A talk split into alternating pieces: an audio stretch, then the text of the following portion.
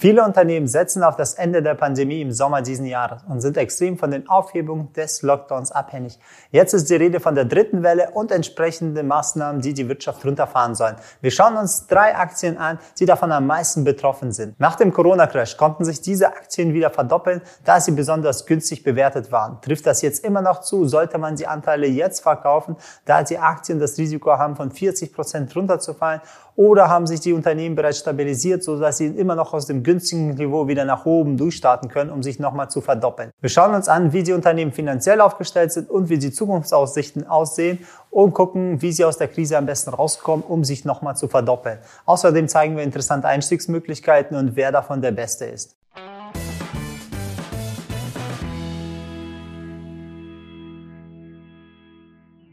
Unsere erste Aktie ist die weltweit Nummer eins unter den Kreuzfahrtschiffanbietern. Sie betreiben neun verschiedene Marken in Nordamerika, Europa und Australien.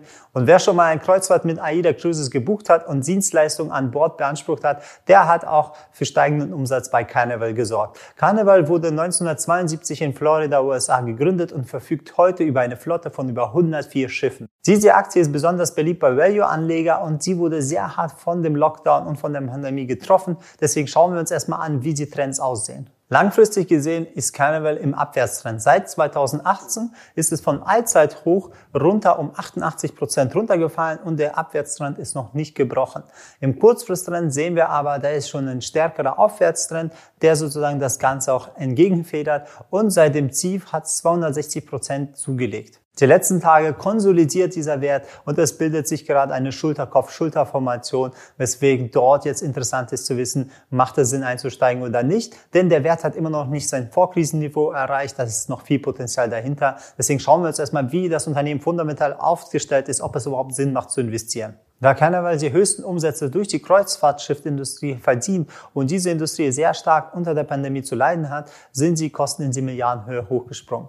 So mussten sie die Kosten von 260.000 Gästen und 90.000 Besatzungsmitgliedern tragen, sowie die Rückerstattung gebuchter Reisen, was im Jahr 2020 sehr schwer für das Unternehmen war. Das Management sah vor, die Cashbestände zu erhöhen, indem sie die 19 kleineren und ineffizienteren Schiffe aus der Flotte genommen hat und den kompletten Betrieb erstmal ausgesetzt hat. Weiterhin wurden Kredite verlängert und neu aufgenommen und dadurch konnte das Unternehmen mit 9,5 Milliarden US-Dollar Cashreserven im Jahr 2021 starten. Nach eigenen Aussagen reicht es aus bei laufenden Kosten, die sie gerade haben, von 770 Millionen pro Monat, um 2021 sozusagen sich übers Wasser zu halten. Wir schauen uns also einen Blick in den Umsatz, Gewinn und Margen, um zu gucken, wie schnell kommt es aus der Krise raus, wenn der Lockdown wieder zu Ende ist. Wir sehen, wie die Corona-Krise auf den Umsatz sich sehr stark ausgewirkt hat. Vor der Krise hatten sie über 20 Milliarden Umsatz. Jetzt im letzten Jahr hatten sie nur 5 Milliarden. Dieses Jahr wollen sie noch weniger Umsatz machen. Und wenn der Lockdown aufgehoben ist, soll der Umsatz wieder massiv auf diese 20 Milliarden ansteigen. Und sie planen auch in die Zukunft ein steigendes Wachstum von über 20 Prozent. Beim Gewinn sieht es ähnlich aus. Sie hatten gute Gewinne vorher. Und während der Krise halt gleich 2020 minus 10 Milliarden ist der äh, Gewinn komplett eingebrochen. Und in der Zukunft planen sie aber trotzdem mit einer Steigerung von über 50 bis 100 Prozent, sodass der Gewinn wieder in die Normalzone reinkommt. Bei der Gewinnmarge sehen wir auch, vor der Krise hatten sie gute zweistellige Gewinnmargen. Nach der Krise sehen sie es nicht so optimistisch, dass es nur leicht nach oben geht. Weitere interessante Punkte sind zum Beispiel der Verschuldungsgrad, der liegt bei 1,38. Sozusagen haben sie jetzt einen guten Hebel, haben sie nicht zu viele Schulden gegenüber das Eigenkapital. Und was vorher interessant war, wegen den Dividenden waren sie ein guter Dividendenzahler. Jetzt gibt es natürlich keine Dividende, aber wenn der Wert wieder stabil ist, erwarten sie wieder sehr gute positive Dividende, die den Kurs auch nach oben treiben wird. Die Ziele und die zukünftige Aussicht von Carnival sieht es vor, durch die Reduktion der Flotte und die Abbestellung von zuvor bestellten Schiffen möchten sie nur noch sich auf größere, effizientere Schiffe konzentrieren mit geringerem Treibstoffverbrauch. Dabei verlässt sich das Unternehmen mittelfristig auf ihre Stammgäste und möchte erstmal nicht mehr Kapazitäten für Neukunden freihalten, sondern erstmal gucken, dass sie wieder stabil sind und dann in das Wachstum reingehen. Unterm Strich möchte das Unternehmen mit einer deutlichen Effizienzsteigerung aus der Krise rausgehen und dann sozusagen durch die geringeren Kosten auch mehr Umsatz und Gewinn zu generieren. Darum ist es wichtig zu schauen, wo kann das Unternehmen landen, wenn es wieder sich stabilisiert hat, nach oben gehen. Wir gucken uns mal, was hat es für ein Potenzial und wie hoch sind die Risiken da drin. Mit einer Marktkapitalisierung von 31 Milliarden und den Umsatz von diesen knapp 5 Milliarden letzten Jahr haben wir ein KV von 5,7, also sechsfach so hoch bewertet wie der Umsatz. Da wird schon implementiert für so ein Unternehmen, dass es wieder nach oben geht. Der Total Addressable Market wird mit 23 Milliarden betitelt, also die gesamte Marktgröße für Jahr 2021. Im Jahr 2019 war sie noch mit knapp 48 Milliarden. Dementsprechend sehen wir, dass der Markt kann sich wieder erholen, wenn es nach oben geht und kann Karneval wieder gute Gewinne machen. Die erste interessante Zone liegt bei 22, 50 bis 25. Da ist sozusagen, wenn der Kurs sich dorthin korrigiert, da sind gute, interessante Einstiegspunkte. Die zweite Zone, wenn er komplett sozusagen durchbricht und den kleinen Aufwärtstrend bricht, dann fängt sich das in ein Kaufniveau von 13 bis 17,50. Da ist ein hohes Kaufvolumen zu erwarten an diesem gesamten Value-Wert. Und wenn man da investiert, muss man den ersten Ziel sehen wir in dem Bereich 42,50 bis 45 Dollar. Dementsprechend kann sich das Unternehmen noch verdoppeln vom aktuellen Kurs. Aber was interessanter ist, wenn man in den Kaufzonen richtig einsteigt, kann man aus dem Unternehmen nochmal das fünffache oder sechsfache, also fünf bis 600 Prozent rausholen. Zu den Einstiegsstrategien gehen wir auch gleich darauf ein. Kommen wir zu der nächsten Aktie. Die zweite Aktie, die von einem erneuten Lockdown leidet, ist der größte Luftfahrtunternehmen Europas und das viertgrößte weltweit. Die deutsche Lufthansa gibt es schon seit fast 70 Jahren und hält mit ihren Tochterunternehmen wie zum Beispiel Eurowings und Swiss Airlines eine Flotte von über 763 Flugzeugen.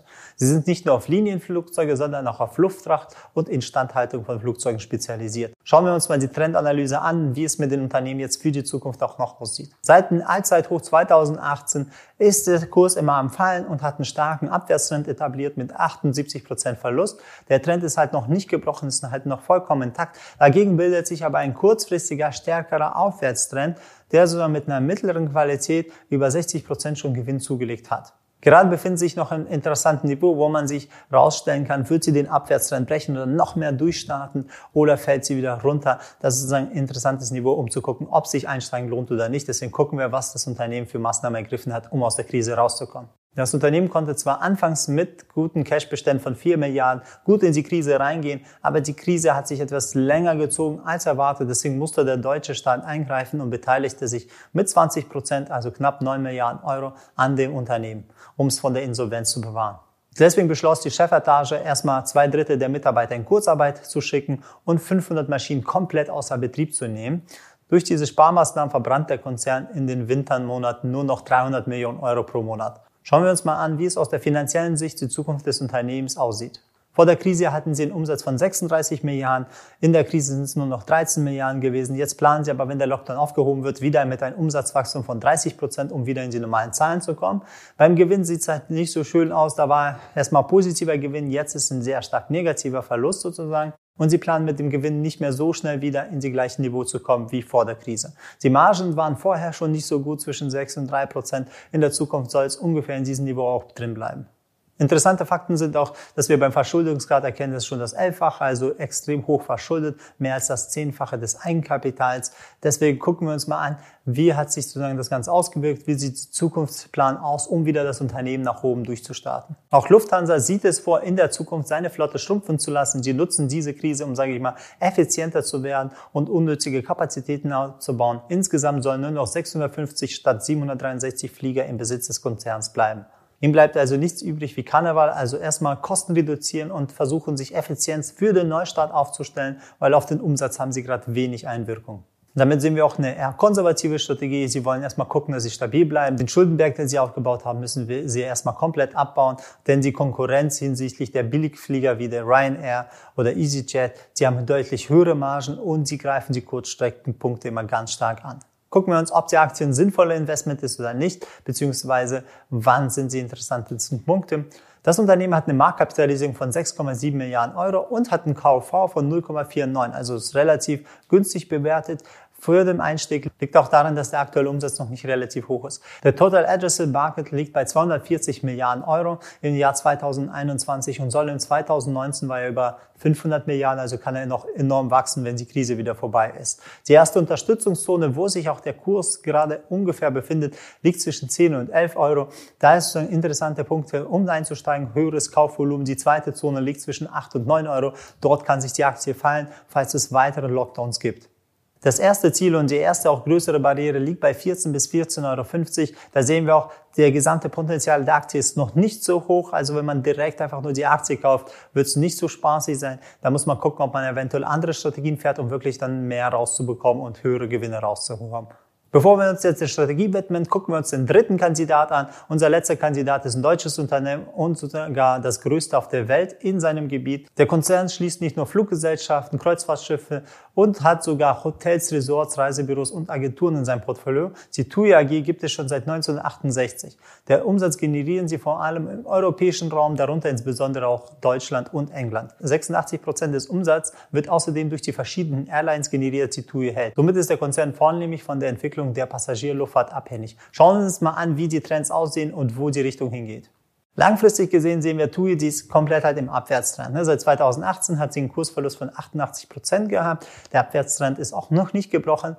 Wir sehen im Kurzfristbereich ist kein Aufwärtstrend, sondern das Ganze geht ja seitwärts, bildet sich wie so ein Keildreieck. Die Energie staufelt sich an. Der Kurs weiß noch nicht, wohin es geht, weil sie warten alle auf den Corona-Lockerung sozusagen. Ja? Die letzten Tage sehen wir auch, dass es sich gerade in leichter Korrektur befindet, sozusagen der Kurs staut sich und es wird gerade gewartet, was sind die nächsten News, um auszubrechen in eine der beiden Richtungen. Also schauen wir uns mal an, wie das Geschäftsfeld von TUI aussieht, wie viel Umsatz sie machen, um zu gucken, ob es sich lohnt, da zu investieren.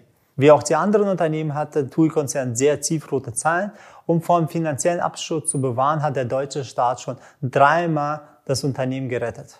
Bei der dritten Rettung gab es sogar eine Kapitalerhöhung, damit auch die Aktionäre daran beteiligt waren, um diese Rettung voll zu vollziehen. Insgesamt erhielt TUI somit rund 4 Milliarden Euro vom Staat. Die Gesamtbuchung über alle Märkte für den Winter 2021 und 2022 liegen aktuell bei 82 Prozent unter dem Vorjahresniveau und die laufenden Kosten sind bei knapp 250 Millionen Euro monatlich.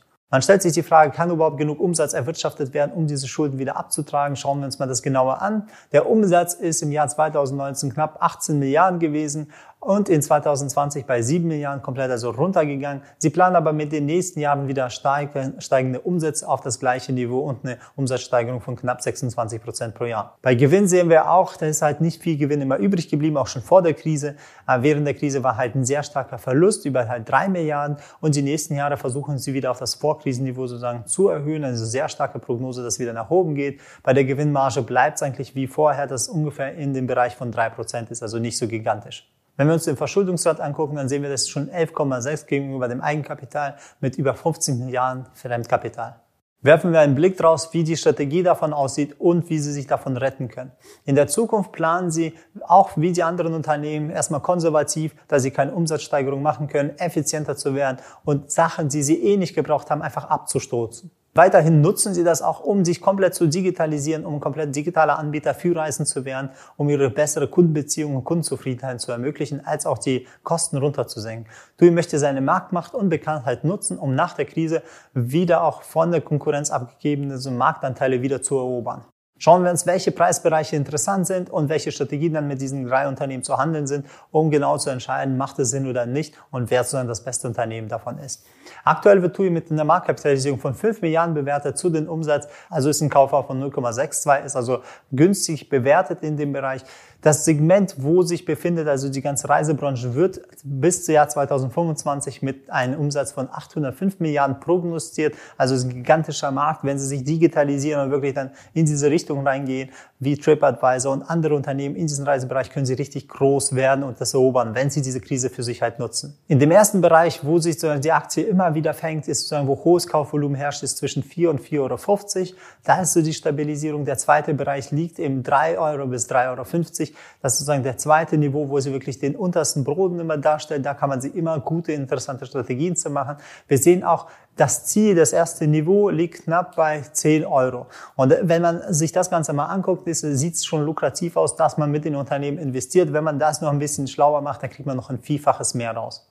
Genauer könnt ihr auch unseren Workshop auf unserer Homepage angucken. Da zeigen wir auch genau, wie wir einsteigen. Gucken wir jetzt im Vergleich, bevor wir zu der Strategie kommen, wie sehen überhaupt die Zahlen für diese drei Unternehmen überhaupt aus? Wer ist so der interessanteste? Beim KV sehen wir ganz klar, also Lufthansa und TUI sind etwas günstiger. Carnival wird gerade schon sehr, sehr hoch bewertet.